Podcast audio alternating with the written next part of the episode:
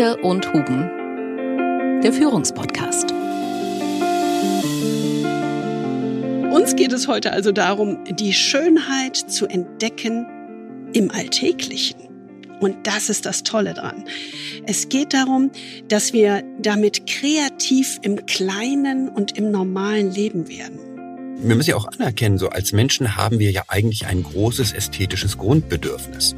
Also der Mensch kann vielleicht ohne Kunst leben, aber ohne Schönheit kann man nicht leben.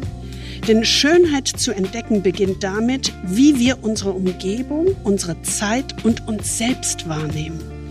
Und wie bei allem ist das auch hier das Bewusstsein des Betrachters, das die Wahrnehmung bestimmt. Das heißt, wenn wir gezielt unsere Wahrnehmung schärfen, dann können wir auch unser Bewusstsein schärfen. Und das Wahrnehmen von Schönheit als kreativer Akt ist eben in dem Sinne eine Auflehnung so ein bisschen gegen diese alltäglichen Wahrnehmungsroutinen. Es geht also um die Schönheit des Gewordenen, des Dazwischen und des Unvollkommenen in unserem Leben.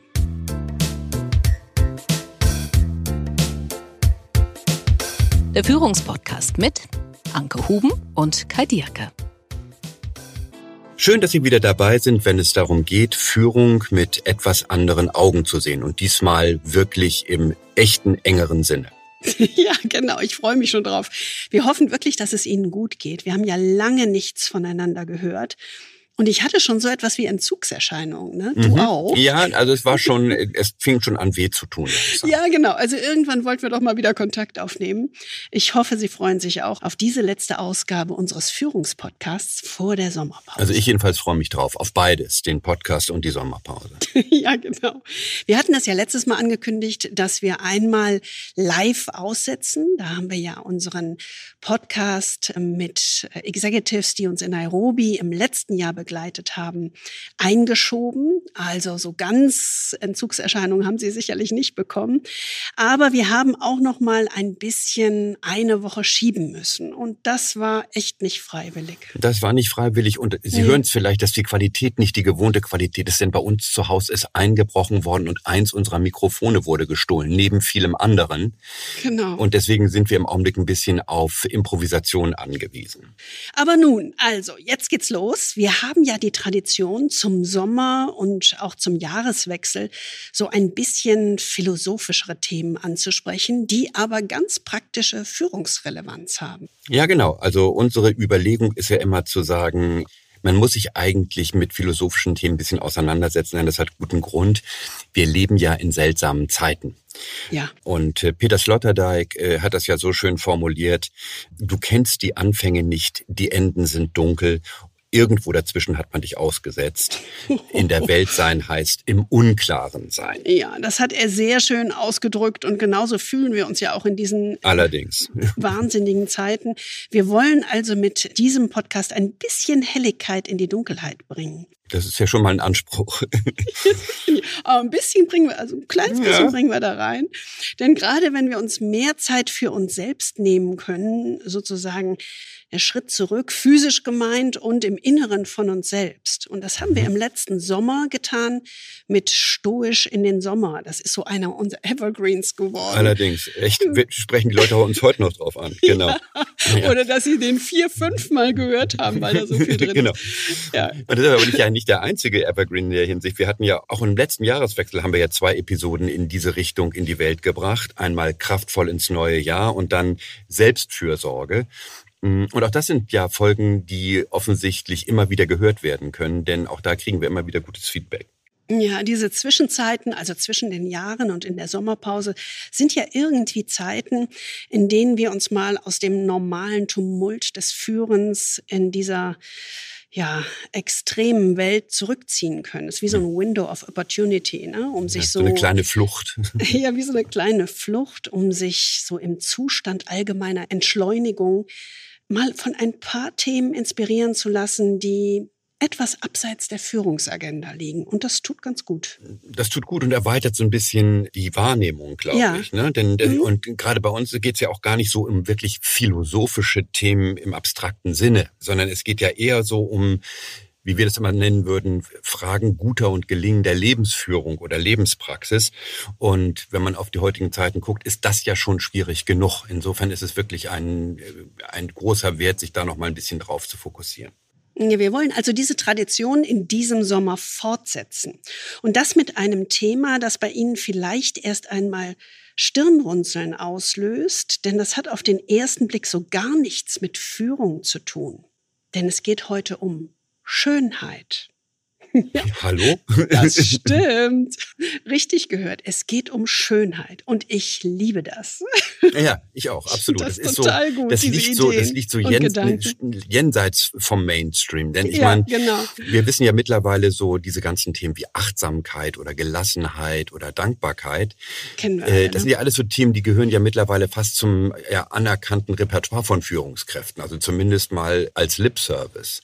Mhm. Also das ganze Thema auch Selbstfürsorge Sorge, das damit zusammenhängt. Das wird ja immer mehr auch von allen Führung oder von vielen Führungskräften wahrgenommen. Aber wir finden, wenn es um Selbstfürsorge geht, gehört Schönheit auch dazu. Und als Einstieg habe ich gedacht, möchte ich mal was teilen, was ich neulich gehört habe. Und das ist ein schönes es, Bild. Ne, das ist ein schönes Bild, denn es geht um die Philosophie der Samurai. Und die Frage war, warum stehen die schönsten Gärten mit Kirschbäumen in Japan? Und die Antwort ist einfach wunderschön. Wenn die Samurai in einer Schlacht gekämpft hatten, war es ihre Aufgabe, einen Garten anzulegen, damit ihre Seele wieder Zugang zu Schönheit finden konnte. Das ist auch herrlich, oder? Denn Gartenarbeit verfeinert den Sinn für Schönheit. Ach, das geht ja. runter wie ja. Butter, das ist toll. Die Kernidee ist im Grunde, ein gelungenes Leben erfordert eine Balance mhm. zwischen Kampf und Kontemplation, sozusagen dem alltäglichen Kampf und dem Sinn für Schönheit. Genau. Und genau in diesem Sinne wollen wir Ihren Sinn für Schönheit verfeinern, indem wir Ihren Blick dafür schärfen. Genau. Das ist, finde ich, einfach ein super schönes Bild, diese Schönheit als Balance gegen den Alltag. Ja. ja denn wir, wir, müssen ja auch anerkennen, so als Menschen haben wir ja eigentlich ein großes ästhetisches Grundbedürfnis. Also der Mensch kann vielleicht ohne Kunst leben, aber ohne Schönheit kann man nicht leben. Und das hat Picasso ja so schön über Kunst gesagt, dieses Schönheit wäscht den Staub des Alltags von der Seele. Und das finde ich irgendwie passt sehr schön. Das ist ein sehr gutes Bild. Ja, das passt super. Aber wir müssen tatsächlich etwas präziser werden, weil mhm. wir können ganz schnell missverstanden werden. Denn es geht uns nicht um die Art der Schönheit, an die wir zuerst denken, wenn wir den Begriff hören, sondern es geht uns um das genaue Gegenteil. Denn zumeist glauben wir ja, Schönheit habe mit Perfektion oder Makellosigkeit zu tun. Also wir denken ja dann sofort immer an diese Instagram-Schönheit, an, ein schönes, ein schönes Haus, an ein schönes Auto, an schönen Schmuck, an die Schönheit des jungen, neuen, unverbrauchten oder außergewöhnlichen. Und egal, ob es um Dinge geht oder um Menschen. Ja, genau. Diese Schönheit meinen wir eben nicht. Nee, diese Schönheit meinen wir nicht. Und wir meinen eben auch nicht die Schönheit, die man glaubt, in Kunst unbedingt zu finden. Ja, also Kunst Stimmt. muss auch nichts mit Schönheit zu tun haben. Ist ja oft sogar das Gegenteil. Es gibt ja dieses schöne Beispiel von dem Kunsthistoriker Wolfgang Ulrich, was er als Siegerkunst bezeichnet hat. Ja. Das finde ich ein total faszinierendes Bild. Mit Siegerkunst meint er die Kunst, die zu unvorstellbar hohen Preisen gehandelt wird mhm. und die deswegen den Künstler als auch den Käufer als Sieger dastehen lassen. Also es, sozusagen, es hat nichts mit den Merkmalen des Kunstwerks zu tun, sondern nee. einfach, ich kann meine Bilder so teuer verkaufen und ich kann sie mir leisten. Ja, das Verrückte ist ja, die Siegerkunst zieht umso mehr Aufmerksamkeit auf sich, je stärker die Diskrepanz zwischen dem Preis für ein Werk und seinen echten, erfahrbaren genau. Qualitäten genau. empfunden wird. Genau. Die Logik ist eigentlich ganz einfach. Je mehr das Werk eine Zumutung darstellt, also Obszönitäten, Wirres, desto besser eignet es sich als Statussymbol. Und darum geht's ja bei der Siegerkunst. Genau. Und das ist eben genau das Interessante. Also auch vorhin, wie du gesagt hast, schönes Auto, schöner Schmuck äh, mhm. und Siegerkunst, das sind ja alles im Wesentlichen Statussymbole und damit eigentlich das Gegenteil von Schönheit. Das ist ja irgendwie so ein absoluter Irrweg unserer modernen Zeit, im Grunde Schönheit mit Statussymbolen irgendwie gleichzusetzen. Mhm. Eine Dosis Kant hilft ja immer, sage ah, ich. Ne? Also, ich dachte schon, wann kommt es? Nee, wir mal? gehen mal auf den alten Immanuel Kant zurück und der hat ja eine sehr schöne Definition von Schönheit geprägt. Nämlich, mhm. Schönheit ist das Wohlgefallen an einem Gegenstande ohne jedes Interesse. Also mhm. interesseloses Wohlgefallen. Das und da wird es ja interessant, denn die meisten Dinge, die wir als schön bezeichnen, sind ja eigentlich eher Statussymbole und die dienen vor allen Dingen der sozialen Positionierung der Person in ihrer Peer Group. Also haben die sehr wohl eine sehr starke Absicht. Das heißt, die sind eigentlich das Gegenteil von Schönheit, sondern sie dienen der Absicht der sozialen Anerkennung. Wenn wir das so sehen, in diesem Sinne sind im, wir im normalen Leben ja tatsächlich zumeist von nicht Schönem, ja. weil immer mit Absicht verbunden umgeben. Ne? Genau. Oder man könnte sagen, sogar von Hässlichkeiten umgeben. Ja, von Hässlichkeiten sind wir auch umgeben. Und da fällt mir immer dieses wunderschöne Gedicht, eins meiner Lieblingsgedichte ein von Robert Gernhardt äh, aus dem Jahre 1985. Ja. Und das geht wie folgt. Dich will ich loben, Hässliches. Du hast so was Verlässliches. Das Schöne schwindet, scheidet, flieht, fast tut es weh, wenn man es sieht. Wer Schönes anschaut, spürt die Zeit, und Zeit meint stets, bald ist soweit. Das Schöne gibt uns Grund zur Trauer, das Hässliche erfreut durch Dauer.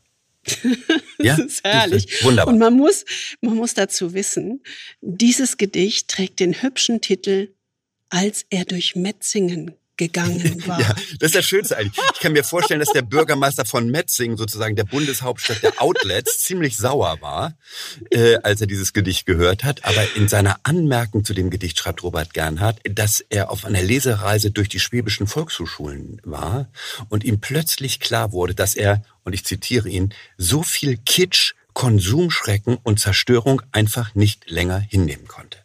Also das ist alles nicht Schönheit. Das ist alles nicht Schönheit. Wir nähern uns der Schönheit von ihrem Gegenteil. genau. Ausschlussprinzip haben wir schon bei, bei, unserem Soziologieprofessor Kern gelernt. genau. genau. Danke. Immer, immer erstmal alles ausschließen. Genau. Uns geht es heute also darum, die Schönheit zu entdecken im Alltäglichen. Und das ist das Tolle dran. Es geht darum, dass wir damit kreativ im kleinen und im normalen Leben werden.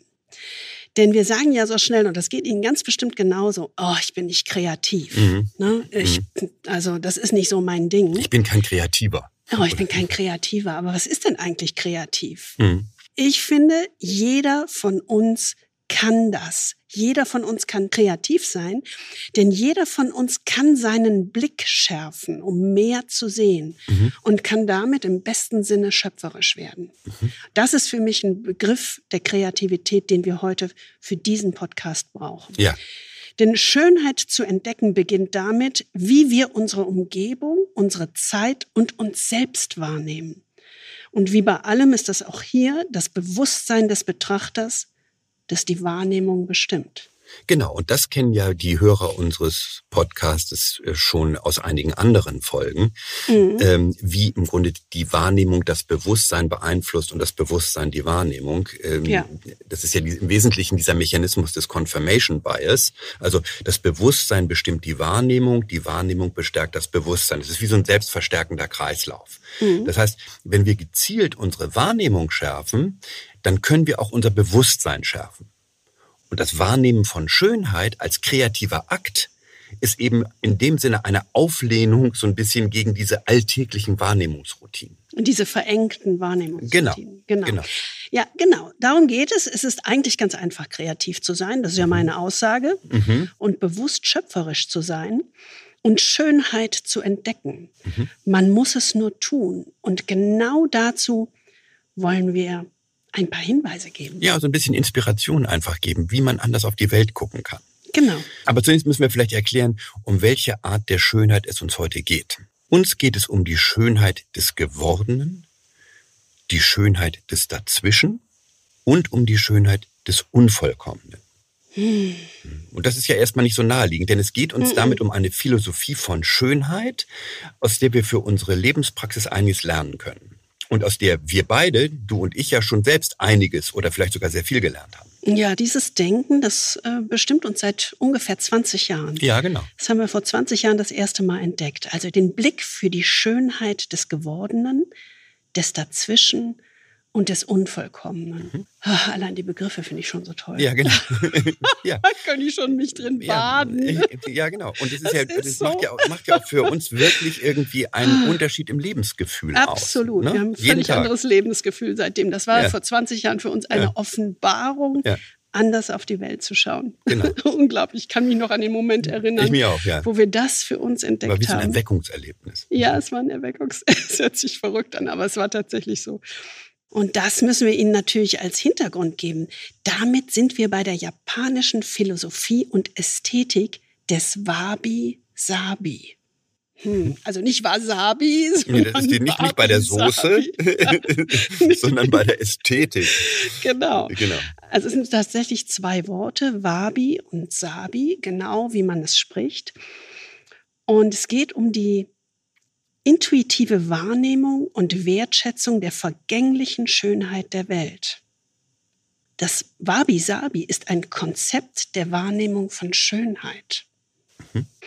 Wabi-Sabi fokussiert auf die unaufdringliche Schönheit, die im schlichten, gewöhnlichen, unvollkommenen oder sogar zerfallenen zu suchen ist. Mhm. Es ist eine ästhetische Sensibilität, die in der Vergänglichkeit aller Dinge eine fast wehmütige, melancholische Schönheit findet. Ja. Aber allein das zu sagen ist, ich ja. sehe es so vor mir. Ja. Die Dinge, die Räume, die ja, genau. wabi-sabi sind. Ja, ja. und, und das, man denkt immer so, Wehmut und Melancholie sind keine schönen äh, Bewusstseinszustände, aber genau das Gegenteil ist der Fall. Mhm wenn man ein bisschen den Weg zurückverfolgt, dann sind ja diese beiden Begriffe Wabi und Sabi tief in dieser Weltanschauung des Zen-Buddhismus verwurzelt. Mhm. Ne? Und, und gemeinsam, also Wabi und Sabi, vermitteln sie eben dieses Wechselspiel von Jugend und Alter, Leben und Tod, Werden und Vergehen. Also es ist ein sehr, eine sehr umfassende Perspektive auf Schönheit eigentlich.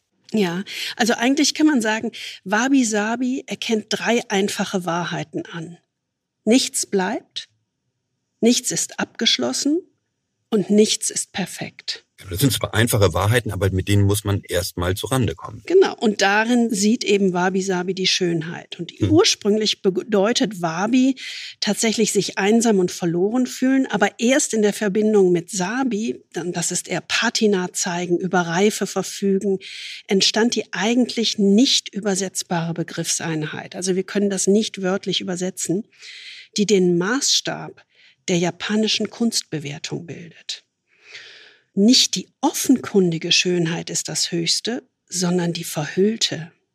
Nicht der unmittelbare Glanz der Sonne, sondern der gebrochene des Mondes. Das ist ein schönes Bild. Mm. Der bemooste Fels, das grasbewachsene Strohdach, die knorrige Kiefer oder der leicht angerostete Teekessel. Das und ähnliches sind tatsächlich die Symbole dieses Schönheitsideals des Wabi-Sabi. Es geht um die Schönheit, die sich in der Hülle des Unscheinbaren verbirgt, die herbe Schlichtheit, die demjenigen, der dies sieht und versteht, alle Reize des Schönen offenbaren. Und man muss das sehen lernen. Ja. Das ist ein Prozess. Das muss man sehen lernen und es ist wirklich ein ganz anderes Wahrnehmen der Welt. Ja. Weil es eben ja auch etwas ganz anderes ist als das Schönheitsverständnis, das wir im Westen äh, oder im West, modernen Westen eigentlich haben. Also mhm. es steht dem ja eigentlich wirklich diametral entgegen. Wenn ja, man absolut. Äh, hier mhm. im Westen draufschaut, sind ja diese Gegenstände der Moderne im Ideal nahtlos, blank, glatt, poliert, irgendwie kühl, geometrisch, wie neu und unbenutzt und vor allen Dingen ja auch so industriell technisch. Ne? Das ist ja mhm. so ganz oft eigentlich das Ideal, was wir sehen. Und die idealen Gegenstände des Wabi-Sabi sind eben ganz anders. Sie sind rau, unvollkommen, organisch in der Form, in Form und Farbe irgendwie unregelmäßig abgenutzt und handwerklich natürlich. Also ganz anders. Mhm. Und damit ist eben Wabi-Sabi ein umfassendes Verständnis von Schönheit, das sich auf alles Mögliche beziehen kann. Kann sich auf, auf alle Arten von Gegenständen beziehen, auf Oberflächen, auf Gestaltung von Räumen. Also es ist sehr, sehr übergreifend. Ja, und die Gegenstände und Räume sind deswegen schön in diesem Sinne, weil sie ein praktisches Sinnbild der Zen-Philosophie genau. sind. Wenn wir sie wahrnehmen, verweisen sie uns auf die Tugenden der richtigen Lebenspraxis. Exakt. Sie vermitteln uns so ein Bild und eine Empfindung von Vergänglichkeit, Einfachheit, Natürlichkeit, Unvollkommenheit und der Beschränkung auf das Wesentliche. Denn diese Bilder und die Produkte oder Räume sind ja von einfacher Schlichtheit mhm. und sie wollen natürlich und ganz selbstverständlich wirken. Und in diesem Sinne war Wabi Sabi im 16. Jahrhundert schon genau die kulturelle Gegenbewegung auch zu der hochentwickelten höfischen Kunst in Japan. Genau, man kennt ja dieses japanische Porzellan und so weiter. Genau, so es gibt natürlich noch ne? eine andere japanische genau, Kunstform, genau, aber das Wabi-Sabi genau. ist eben dieses sehr natürliche, authentische. Genau. Also wie gesagt, beide Worte haben sich über einen sehr langen Zeitraum in der japanischen Kultur entwickelt und umfassen eben so eine ganze Bandbreite von Ideen und Emotionen. Das kann man nicht so wie im Westen so logisch ableiten, weißt du? Mhm. Also sie spiegeln so ein bisschen so auch mhm. diese Vorliebe der Japaner für Vieldeutigkeit wieder. Also lassen sich nicht so exakt auf den Punkt bringen, wie wir Europäer das eigentlich gerne hätten. Und das spiegelt damit ja auch so ein bisschen den Unterschied zwischen östlicher und westlicher Kultur wieder. Also dort in der östlichen Kultur eher Vieldeutigkeit, Intuition, Emotion als fundamentaler Kraft. Hier im Westen eher Eindeutigkeit, Logik und Ratio. Also deswegen müssen wir vielleicht uns gar nicht zu viel Mühe geben, diesen Begriff irgendwie eindeutig übersetzen oder erklären zu wollen, sondern es wäre ja vielleicht wahrscheinlich sogar ein Irrweg zu sagen, ein Begriff, der sich durch Vieldeutigkeit auszeichnet, wollen wir jetzt mit Eindeutigkeit übersetzen. So einengen. Ja, nee, genau. Aber ich glaube, das Bild ist klar. Ich glaube, mhm. die Richtung ist klar, in die wir gehen und was uns persönlich so anspricht. Und damit ist der Rahmen gesetzt für das heutige Thema, denn wir fragen uns heute, was können wir aus der Philosophie der Schönheit des Wabi-Sabi lernen, um unsere Wahrnehmung zu schärfen und unser Bewusstsein zu klären, gerade als Führungskräfte. Es geht also um die Schönheit des Gewordenen, des Dazwischen und des Unvollkommenen in unserem Leben, privat und beruflich. Also was heißt das für uns? Wie können wir uns das für uns übersetzen? Ja, und die drei Begriffe haben es schon vorgegeben. Wir haben wieder einen Dreischritt. Ja, du hast deinen Dreischritt, den westlich, den westlich logischen Dreischritt hast du selbst hierhin gerettet. Ja, den Glückwunsch. Ja, super. Habe ich gut hingekriegt. Ja, hast du gut hingekriegt. genau. Das Gewordene, das Dazwischen und das Unvollkommene. Ja, genau. los geht's.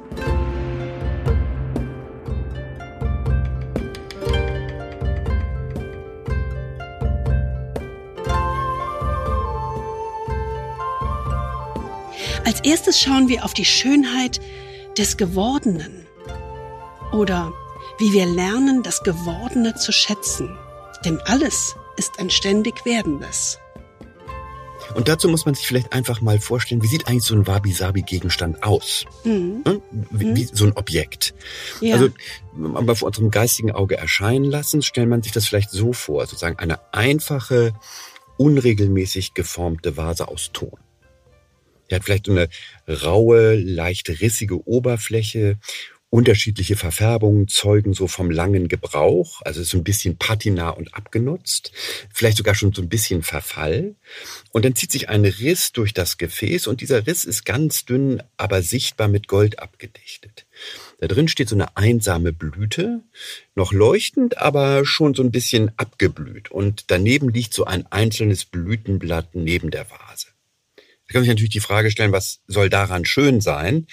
Oder besser, worin besteht nach dem Verständnis von Wabi Sabi eigentlich die Schönheit dieses Gegenstands? Mhm. Ja, die Schönheit und Bedeutung liegt darin, dass dieses zufällig erscheinende, aber ganz bewusst vorgenommene Arrangement von etwas ganz Einfachem, Simplem, unsere Existenz als Mensch künstlerisch widerspiegelt. Genau.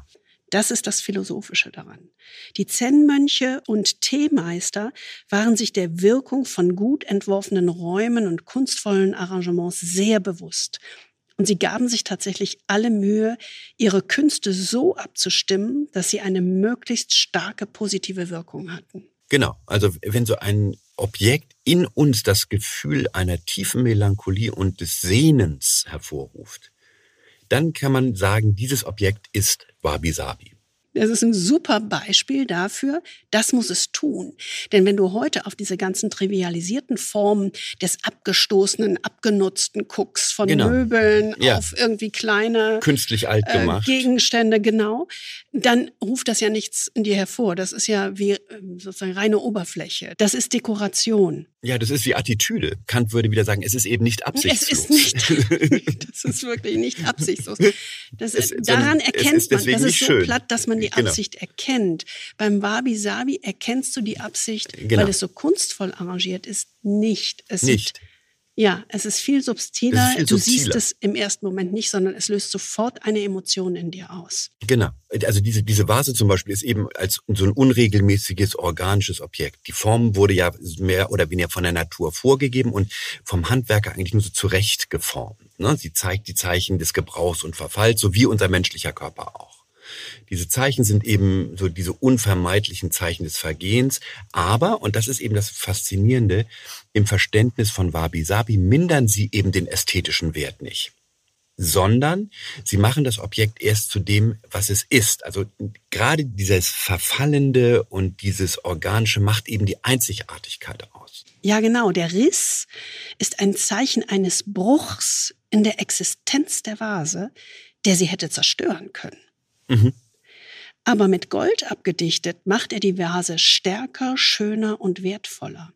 Ein Bruch ist eben nicht etwas, was man verstecken oder verbergen muss, so wie wir das tun, ne? Wenn wir so, dann gehen wir mhm. mit Patex daran und genau. möglichst ja, oder in die, oder in die Porzellan Ja, oder man darf es möglichst keinen Riss sehen. Nein, ja, hier genau. ist genau das genau. Gegenteil, denn der Riss macht genau. den Gegenstand erst einzigartig und besonders, und der Riss wird besonders durch Gold hervorgehoben. Das ist eine ganz andere Logik des Wertschätzens des Gewordenen. Genau. Und diese einsame, einzige, leicht angewelkte Blüte verweist eben vielleicht auf unsere existenzielle Einsamkeit als Mensch, aber auch auf die Schönheit, die im Werden und Vergehen mhm. liegt. Mhm. Ja? Und all das kann eben ein einzelnes Objekt auslösen. Ja. Und die intuitive Wahrnehmung des Gegenstandes und das daraus folgende ebenso intuitive Wandern des Bewusstseins, das macht eben Wabi Sabi mhm. aus. Und die Frage ist ja, wir wollen ja immer so ein bisschen dann den Transfer sehen, was das eigentlich für uns im Leben, privat und beruflich, also auch als Führungskräfte bedeuten kann. Was kann dieser Wabi-Sabi-Grundgedanke des Gewordenen für uns als Führungskräfte heißen? Mhm. Was können wir aus der Philosophie der Schönheit des Wabi-Sabi lernen als Führungskräfte oder als Mensch? Also mal manageriell formuliert, was nutzt uns diese Schönheit? Das ist eine sehr schöne das Frage. das ist eigentlich eine totale Antifrage für Wabi Sabi. Don't tell me the story, show genau. me the number. die Frage geht gar nicht. die, Fra die, die, Frage ist schon ein Abweg. Äh, aber ich meine, auf abwegige Fragen kann man ja immer sehr gut mit Leonard Cohen antworten. Das liebe ich ja. Und Leonard Cohen, also als unser weiter zweiter Hausphilosoph, hat sich ja auch selbst jahrelang mit nach Buddhismus beschäftigt und auf, nach Bob Dylan und hat ja selbst auch jahrelang als Mönch im Kloster mhm. gelebt. Und der hat ja dieses, dieses schöne Gedicht geschrieben oder die, diese, das ist ja ein Auftakt zu diesem Lied Anthem, also Hymne. Und es geht ja so. Ring the bells that you can ring. Forget that perfect offering. There's a crack in everything. That is how the light gets in. Das ist eigentlich die wichtigste Einsicht überhaupt, wenn es um persönliche Entwicklung und die Arbeit mit Führungskräften geht. Wir alle sind Produkte unserer Vergangenheit. Mhm. Und das ist immer, genau, Cracks, es ist ne? immer ne? eines der fundamentalen Themen. Egal, ob wir mit Executive Teams oder mit Studenten in Nairobi oder an äh, HHL in Leipzig arbeiten. Das ist immer das Entscheidende. Wenn wir uns entwickeln wollen als Führungskraft oder als Mensch, müssen wir uns dieses Gewordenseins bewusst werden. Mhm. Und wir müssen mhm. es annehmen und damit arbeiten. Das ist ja, der genau. Crack ist ja genau, in everything. Das ist der Crack in everything, den es zu wertschätzen gilt. Ne? Und, und ein gutes Beispiel ist ja, wenn wir mit Klienten zum Beispiel über ihre Lebenslinie mhm. reflektieren. Also dieses Auf und Ab, die Höhen und Tiefen ihres bisherigen Lebens, eher beginnend bei ihrer frühen Kindheit und auch darüber sprechen, wie sie zu dem oder zu der geworden sind, die sie heute sind. Und das löst ja immer wirklich intensive Momente der Erkenntnis aus. Also die Frage, welche Einstellungen und Verhaltensweisen ziehen sich so wie ein roter Faden durch mein ganzes Leben von der mhm. Kindheit bis heute.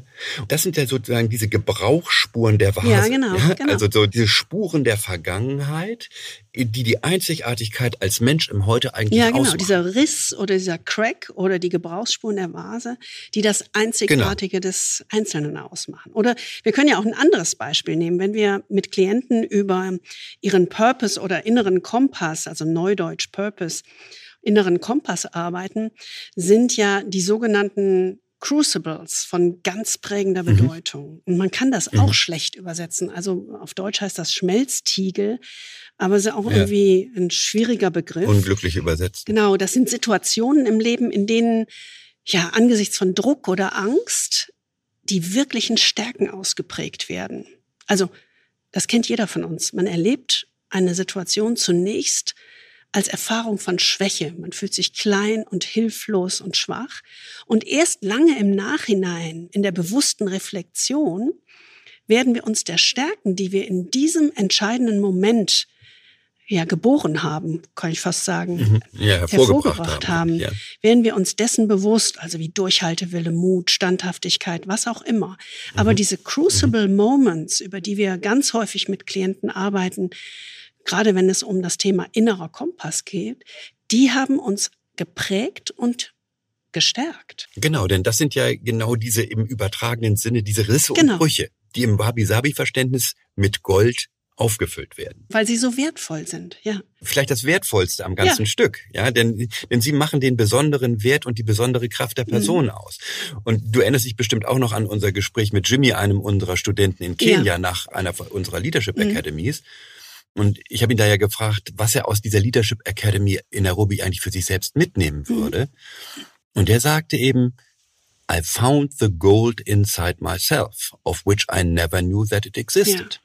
Und das ist genau dieser Gedanke. Ja, das sind diese Momente, wo, wo Menschen sich selbst erkennen in dem, was sie als Brüche in ihrer Vergangenheit haben und daraus die Stärke ziehen. Genau. Und darum geht es genau, das eigene Gewordensein als positive Geschichte der Entwicklung zu verstehen und anzunehmen und es nicht hinter einer glatten, kühlen und perfekten oder professionellen Oberfläche zu verderben, genau, wollte ich gerade sagen, äh, zu verbergen, zu verbergen. Nee, und das ist eben wieder diese, diese glatte, kühle, perfekte, ist eben auch die unschöne Oberfläche. Ja.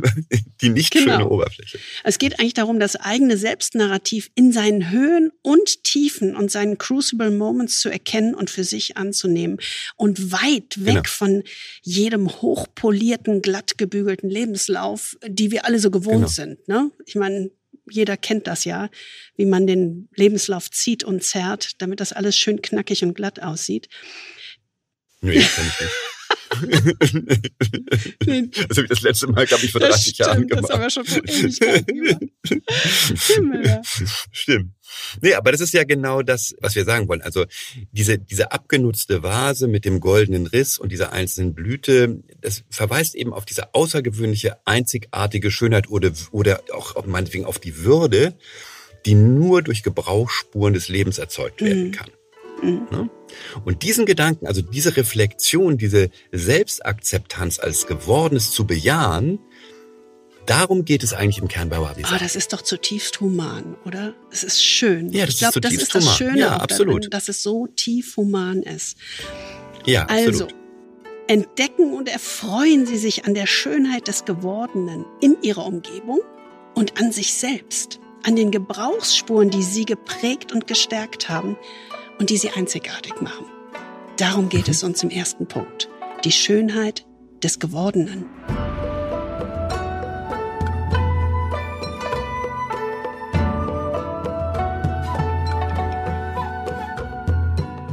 Der zweite Punkt des Wabi-Sabi ist auch so ein schöner, den wir jetzt hier besonders hervorheben. Auch ein, auch ein schöner. genau. ja, es gibt ja noch ganz viele Ach andere so. Punkte, aber das ist ja das, was wir jetzt so besonders hervorheben. Das ist die Schönheit des Dazwischen. Mhm. Oder wie wir lernen, das Dazwischen oder die Lehre zu schätzen. Also Lehre mit Doppel-E natürlich. Wir kennen ja alle so ein bisschen oder meinen, wir kennen Flächen. Ne? Denn moderne Designer ja, mögen ja diese weiten, weißen Klaren. Flächen, um, um so eine sachliche Atmosphäre und so eine gewisse Wertigkeit zu erzeugen. Und wir kennen das ja alles aus unseren modernen Bürowelten, aber auch wenn man manchmal so rumgeht, gerne auch aus modernen Küchen. Mhm. Ja.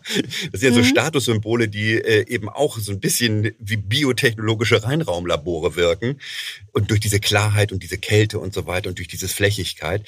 Aber Wabi Sabi hat eben eine ganz andere eigene Lehre und jetzt mit H, von Flächen entwickelt. Ja, Sie gucken anders drauf. Das finde ich das Spannende. Natürlich genau. gibt es dort auch Flächen, aber der, der Blick ist ein anderer. Es geht weniger um die flächige Sachlichkeit, sondern um die Komposition aus Zwischenräumen. Allein der Begriff ist auch schon mehr, ich liebe diese Begriffe. Ja. Dafür hat die japanische Ästhetik zwei ganz eigene Begriffe. Zum einen Ma, das ist das dazwischen, und zum anderen Mu. Mhm. Das ist die Lehre. Und im Wabi-Sabi liegt die Schönheit der Dinge auch in ihrer Unvollendetheit und im unendlichen Potenzial in den Möglichkeiten, die gerade die Lehre, das Nicht-Dasein von Dingen bietet. Ja, das, das finde ich einen ganz großen ja. Gedanken. Also das Potenzial, was Lehre mhm. bietet, das finde ich einfach großartig. Mhm. Und wenn man sich so manche von diesen Wabi-Sabi-Bildern anguckt, dann ist es ja ganz faszinierend. Manche von diesen Bildern sind nahezu weiß. Ja. Nur in einer der Ecken sieht man entweder so eine angedeutete Landschaft, ein Berg oder ein Baum oder ein Felsen, aber die Bildmitte ist weiß. Der Blick des Betrachters soll eben in der Philosophie von Wabi Sabi hingeleitet werden auf diese zentrale Lehre. Denn im Zen ist genau das Wesen der Dinge durch die Lehre bestimmt, weil es eben dieses endlose Potenzial beinhaltet.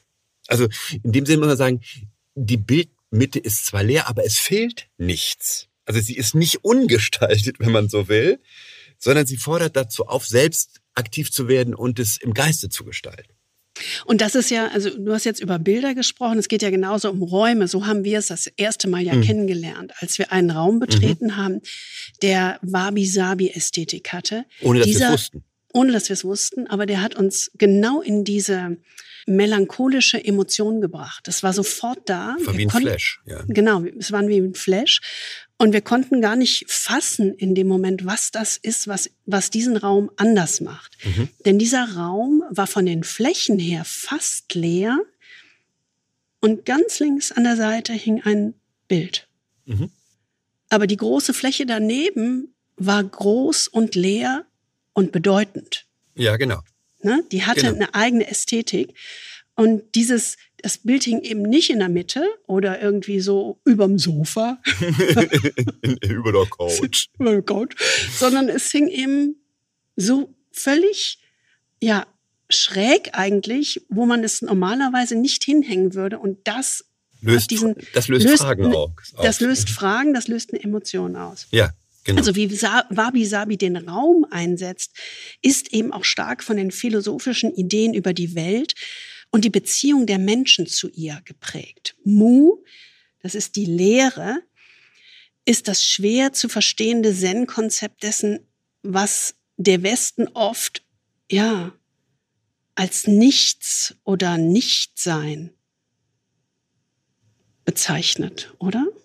Ist das, ist das richtig beschrieben? Ja, das ist so eine ganz vieldeutige Überlegung eigentlich. Also du kennst ja von uns, wenn wir zum Beispiel irgendwie ein, ein Stück Treibholz an eine Wand hängen.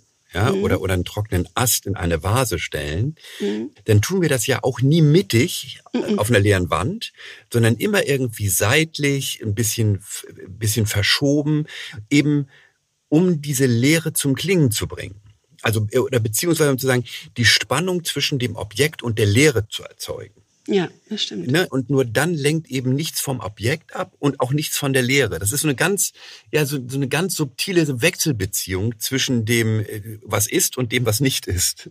Ja, und das tun wir bei uns im Haus, äh, das mhm. tun wir bei uns im Haus ja ganz genauso. Ja, also, absolut.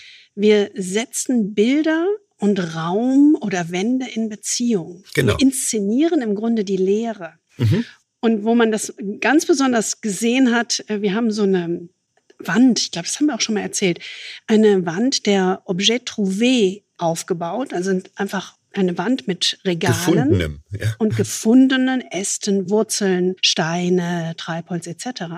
Und die haben wir ganz sparsam arrangiert. Also nicht wie ein Setzkasten. Also nicht so jedes Regal füllen, ja, sondern ganz bewusst auch in Beziehungen gesetzt, um auch mit der Lehre zu arbeiten.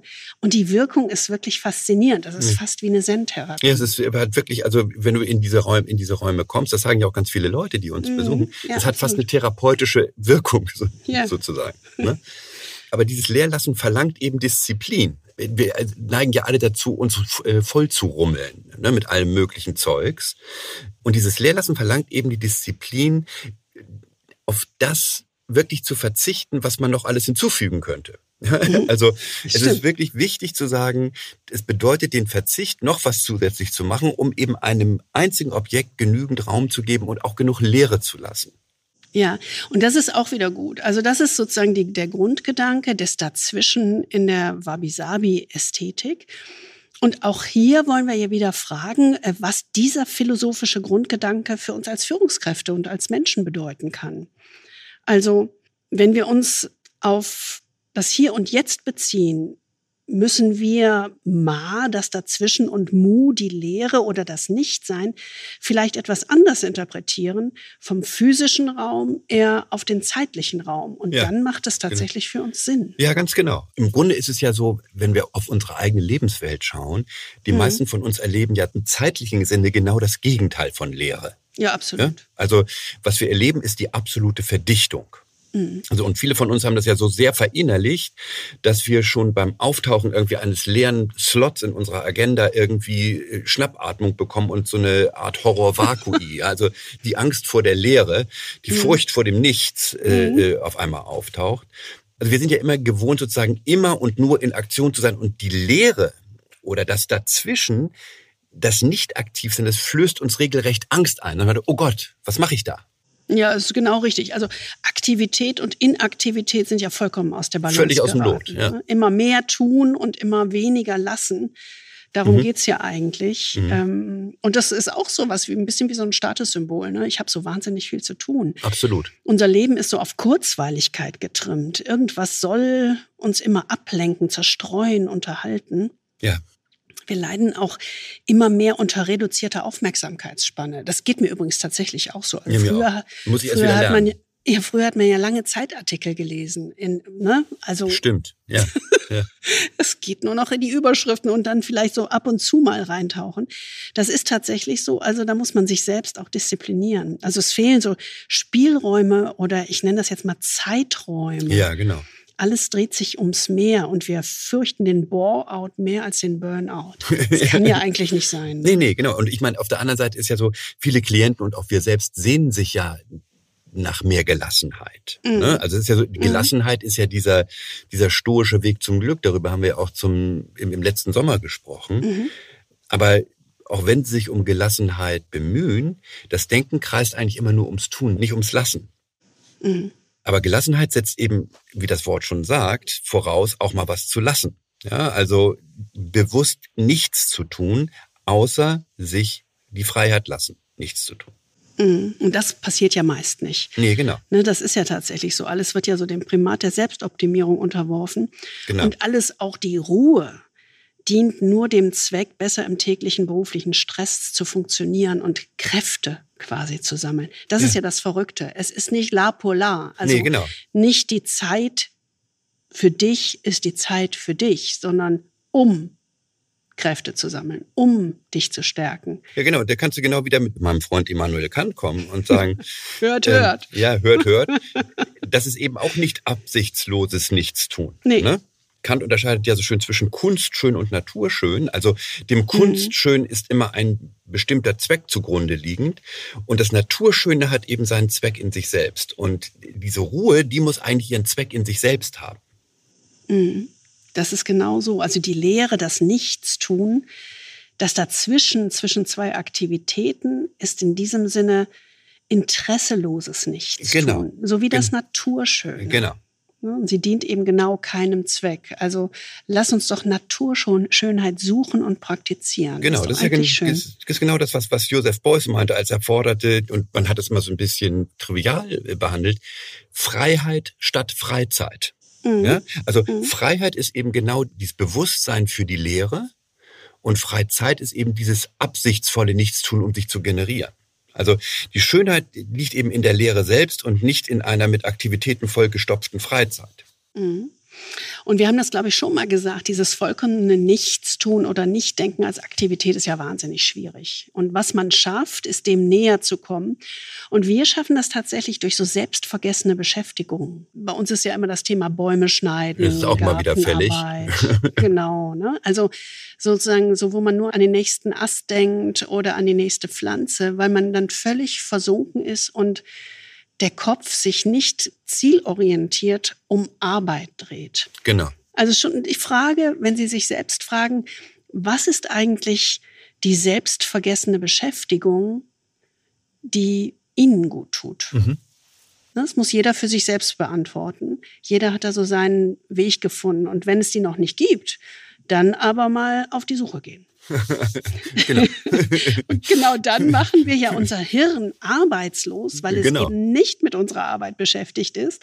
Aber es ist eben nicht beschäftigungslos. Es genau. denkt, inspiriert, es wandert herum, es ist kreativ, wenn es eben nicht auf etwas ganz Konkretes in der Arbeit ausgerichtet ist. Und das ist ein schöner Zustand. Das ja, genau. ist dieser Zustand des Nichtstuns und des Dazwischen. Genau. Und es ist eben genau ein anderer Zustand als der, in dem unser Hirn üblicherweise ist. Ne? Denn unsere mhm. alltäglichen Aktivitäten sind ja eher von der linken Gehirnhälfte dominiert, also dieses aktive, rationale, schnelle Denken. Aber das bedeutet eben nicht, dass es nicht auch Aktivität in der rechten Gehirnhälfte gibt. Die spielt sich halt nur nicht so in den Vordergrund. Aber gerade in dieser Zeit von Inaktivität, also der Lehre oder des Nichtstuns, nutzt eben diese rechte, emotionale, langsame Gehirnhälfte dazu, sich zu Wort zu melden und, mhm. und sich so Gehör zu verschaffen. Ja, das kennen man ja das auch. Das können wir bei uns selber mhm. auch. Und in, in diesen mhm. Situationen, wo wir entspannt sind oder wenn man meditiert oder auch so tagträumt, dann kommt diese rechte Gehirnhälfte so richtig ins Plaudern mit sich selbst und mit uns. Und deswegen ist es eben genauso wichtig, dieses Nichtstun oder Nichts zu tun zu haben, als Gelegenheit zu nutzen, um diese unbewussten Denkprozesse anzuregen und gegebenenfalls auf ganz neue Gedanken zu kommen aber hm. absichtslos. Aber absichtslos, es einfach mal fließen zu lassen. Genau. Also, der zweite Schwerpunkt und die zweite Anregung, die wir von Wabi Sabi mitnehmen, entdecken und genießen Sie doch mal die Schönheit des Dazwischen, die Leere und das unendliche Potenzial, das gerade die Leere, das Nicht-Dasein von Aktivitäten bietet.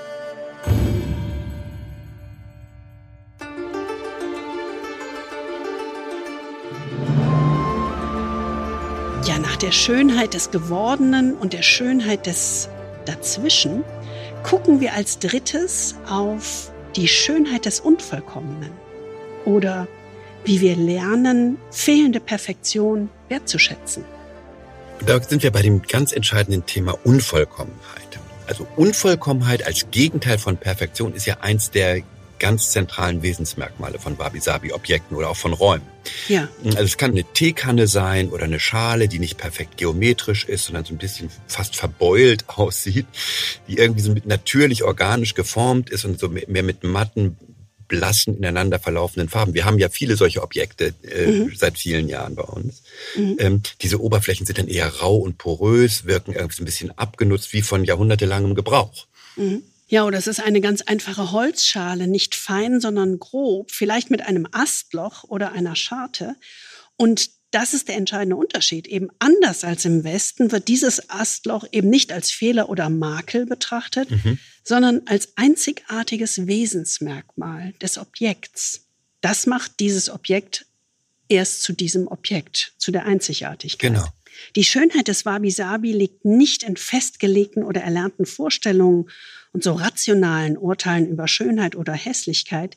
Sie liegt eben in einem intuitiven Gefühl gegenüber diesen Objekten, die zur Wabi-Sabi-Erfahrung führen können. Genau, und das ist ja das, was wir erlebt haben, als wir ja. das erste Mal diesen Raum betreten haben. Ja. Vor 20 Jahren, wo wir gesagt haben, wir wissen zwar nicht, was hier mit uns passiert, aber irgendeine existenzielle Erfahrung ist das. Ja die durch diese Wahrnehmung ausgelöst wird. Und um eben diese Wahrnehmung auszulösen, äh, haben zum Beispiel diese japanischen Wabi-Sabi-Töpfer so eine, so eine super technisch anspruchsvolle Töpferkunst entwickelt. Und aber nur mit einer einzigen Absicht. Die Absicht war, das mehr als vollkommene Unvollkommene zu schaffen. Also muss ich nochmal von der, also nochmal. Das, das mehr als vollkommene Unvollkommene zu schaffen. Das ist, groß. das ist großartig, finde ich, ja. oder? Äh, ja. Und das Interessante ist eben auch, dass es ihnen dabei gar nicht um sich selbst ging, also nach dem Motto, was bin ich für ein toller Handwerker, sondern es ging eben genau um das Objekt als solches. Mhm. Es geht also um die Unvollkommenheit und die Vergänglichkeit des Werkstücks und des Augenblicks der kreativen Schöpfung. Und deswegen ist ein wichtiges Element tatsächlich von Wabi Sabi die Innovation, das handwerkliche Ausprobieren. Der Geist wird quasi darauf getrimmt, immer neue Herausforderungen anzunehmen. Genau, der Handwerker stellt sich nicht selbst in den Mittelpunkt, sondern Bescheidenheit ist eigentlich seine herausragende Tugend. Ja. Es ist ein Verständnis, das sagt, das Werk wird eigentlich nicht vom Künstler gemacht, sondern durch den Handwerker. Der Handwerker ist eigentlich lediglich das Instrument, mhm. um eine bestimmte Geisteshaltung beim Betrachter zu erzeugen. Und es gibt so eine, so eine schöne Geschichte von so einem Bogenschützen-Lehrling. Die Kunst des Bogenschießens ist im Zen ja auch ganz verbreitet. Und es gibt eine sehr schöne Geschichte von einem jungen Krieger, der Bogenschießen lernen sollte und über Jahre hinweg eben versucht hat, mit viel Konzentration und viel Training und viel Meditation eben diesen perfekten Bogenschuss zu machen. Und er wurde immer besser, immer besser. Und eines Nachts weckt ihn sein Meister auf. Es ist dunkel. Der Meister nimmt den Bogen in die Hand und schießt und spaltet den letzten Pfeil des Lehrlings sozusagen in der Mitte dieser Zielscheibe. Mhm. Und dann schaut ihn dieser Lehrling ganz versonnen an und sagt, wie ist dir das gelungen? Er sagt, er, das ist mir deswegen gelungen, weil der Pfeil nicht von mir abgeschossen wurde, sondern durch mich. Es ist sozusagen eine, eine höhere Kraft, die mir diese Fähigkeit verliehen hat in dem Moment. Der Pfeil wollte dahin. Ja, genau. Ein schönes Bild. Mhm, Finde ich auch. Ja, insofern, das ist doch perfekte Vorlage. Auch hier wieder ist es ja spannend zu fragen, was dieser philosophische Grundgedanke für uns als Führungskräfte oder als Menschen bedeuten kann. Was lernen wir daraus? Und was ich ganz spannend fand, wir hatten ja, wir kommen ja gerade äh, von Nairobi zurück, von unserer dritten Leadership Academy. Und äh, wir arbeiten da ja immer, das haben wir erzählt, auch im letzten Podcast, mit einer Gruppe von äh, Studenten und Jungunternehmern. Das sind so 35 bis 40 Kenianer. Wir nehmen dann ja immer Executives aus Europa mit, die dort äh, mit uns als Coach arbeiten, aber auch gleichzeitig dieses sehr intensive Programm mitmachen. Und eine der ersten Fragen, die wir dort stellen, ist immer, what is an outstanding leader? Also was macht einen außergewöhnlichen, herausragenden, eine ja. herausragende Führungskraft aus? Und die Antwort, die diese Gruppe gegeben hat, ist, a good leader is a perfect leader.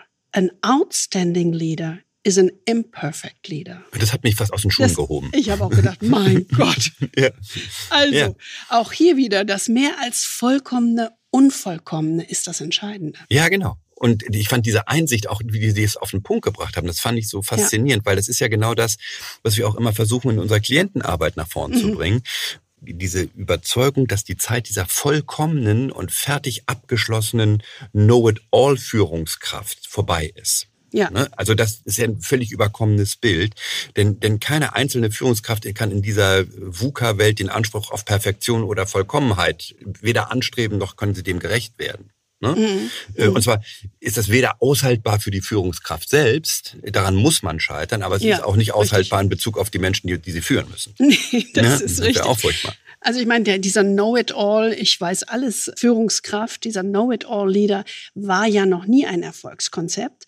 Aber in der heutigen, sich so schnell drehenden Welt ist das nochmal wirklich überdeutlich geworden, dass das jetzt mhm. wirklich mal beerdigt werden muss. Weil es geht heute tatsächlich mehr denn je darum, bewusst einen Beginners Mind zu pflegen. Also wirklich mit neuen Augen auf die Welt zu schauen und sich eben nicht von den bisherigen Erfahrungen leiten zu lassen. Denn diese Erfahrungen, das haben wir auch schon mal gesagt, sind ja kein sicheres Fundament mehr für die Vorhersagen in die Zukunft. Ja, genau. Ne, wir haben schon mal Hartmut Rosa zitiert, der hat das so schön als rutschende Abhänge bezeichnet, diese rasante Entwertung von Erfahrungen in ja. dieser heutigen Welt. Genau. Und das ist ja dieses schöne Bild vom Beginners Mind. Ich weiß nicht, wo haben wir das mal gelesen? Im Experten Mind sind äh, die Möglichkeiten begrenzt. Im Beginners hm. Mind sind die Möglichkeiten unendlich. Unendlich, ja, ne? genau. Und das ist genau. Und das geht auch wieder gut zurück auf dieses Konzept von Lehre als Potenzial. Mhm. Ne? Und das ist ja durchaus auch schon ab und zu mal angeklungen in Diskussionen hier im Westen. Also ich erinnere mich noch, dass dieser berühmte Managementdenker Peter Senge schon 2007, haben wir neulich gefunden, zusammen den Artikel im Harvard Business Manager veröffentlicht hat. Und der passt ja perfekt in dieses Thema. Der Artikel heißt so schön, In Praise of the Incomplete Leader. Mhm. Ja, also sozusagen genau das, was wir eigentlich sagen wollen. Und er schrieb ja schon damals, also jetzt 15 Jahre mehr als 15 Jahre her, was heute immer noch genauso zutrifft. Ich zitiere ihn mal. Die meisten Führungskräfte erleben tagtäglich einen tiefgreifenden Zwiespalt, der eine schwere Belastung darstellt. Sie sind gefangen im Mythos der vollkommenen Führungskraft, also der Person an der Spitze ohne Makel. Es ist an der Zeit, mit diesem Mythos aufzuräumen, nicht nur um der frustrierten Führungskräfte willen, sondern auch um der Gesundheit der Organisation willen, die sie führen. Ja. Ja? Da hat er völlig recht. Das Absolut. hat er früh erkannt. Mhm. Und heute gilt es umso mehr. Und ich glaube, heute stellt das auch keiner mehr in Zweifel. Es wird tatsächlich aber immer noch nicht ja, bewusst praktiziert. Genau, es ist das dieses Knowing-Doing-Gap. So. Ja, wir wissen eigentlich, was richtig ist, aber wir tun es trotzdem nicht. Ja, das ist absolut so. Also die Führungskraft von heute muss sich eben genau als unvollkommen, nicht perfekt, als im ständigen Werden begreifen. Mhm. Und das erfordert natürlich eine bestimmte Haltung sich selbst gegenüber.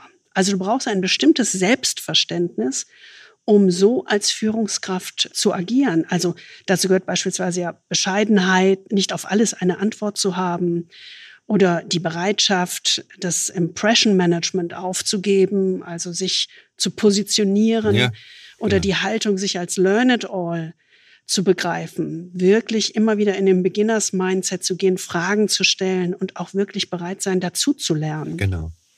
Sich angreifbar oder verletzbar zu machen als Mensch mit Stärken, aber eben auch Schwächen zeigen. Also es gehört viel dazu. Genau. Und die eigene Haltung als Führungskraft und das Selbstverständnis als Führungskraft in Richtung dieser Unvollkommenheit mhm. und das wirklich als Stärke zu verstehen, ähm, das wirklich zu entwickeln. Mhm. Und dann eben dieser, was du eben auch gesagt hast, dieser wunderschöne Wabi-Sabi-Gedanke, dass Ergebnisse oder Erfolge nicht von mir, sondern durch mich ja, erzeugt. Das finde ich ein total Dieses gut, Pfeilbeispiel. Total ne? schönes Bild. Ja, mhm. genau. Also das ist ja genau das, worauf diese ganze Zen-Philosophie basiert. Man kann ja einfach auch mal so einen Zen-Meister zitieren mit diesem schönen Satz, nur der kann wahre Schönheit entdecken, der im Geiste das Unvollkommene vollendet. Hm. Ja, das finde ich hat also, was. das war der dritte Aspekt der Wabi-Sabi Ästhetik der Schönheit. Also entdecken und genießen Sie die Schönheit des Unvollkommenen und das unendliche Potenzial, das gerade aus einer Haltung des Beginners Mind oder des Learn It Alls entsteht. Das entlastet übrigens auch, sich mhm. selbst als unvollkommene Führungskraft zu verstehen und im Lernen zu, zu verstehen und im Werden zu verstehen. Sich nicht immer als perfekt zu betrachten.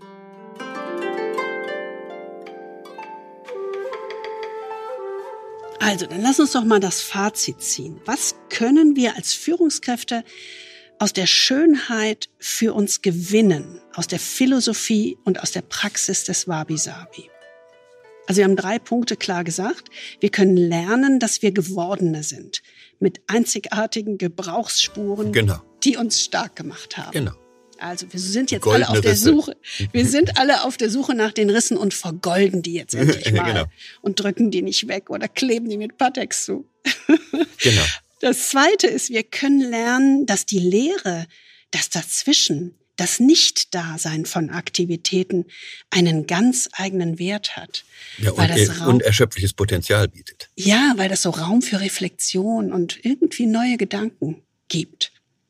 Und das Dritte, wir können lernen, das Unvollkommene und den Blick auf die Welt im Beginners-Mindset wertzuschätzen. Wie befreiend ist das denn? Ja. Es ist super befreiend, gut. absolut. Und natürlich ist es eben darüber hinaus nicht nur befreiend, sondern ist es natürlich auch eine kleine Übung in einer ganz wichtigen Kompetenz, die Führungskräfte gerade bei uns im Westen heute brauchen, nämlich der Ambiguitätstoleranz. Also der Toleranz gegenüber der Vieldeutigkeit. Ne? Das fällt mir immer schwer. Ja, ich weiß. Äh, äh, aber Ach, Schönheit das ist eine ist ständige so, Übung. Ja, genau. Aber Schönheit ist nun mal immer vieldeutig und ambig und eben gerade nicht mit mathematischer Präzision zu erfassen. Genau, ich bin ja auch auf dem Weg. Ja, genau. Aber und natürlich ist es so, und wir kennen das ja sozusagen in der westlichen Gesellschaft, aber auch ganz besonders in, in den Managementwelten, in denen wir unterwegs sind.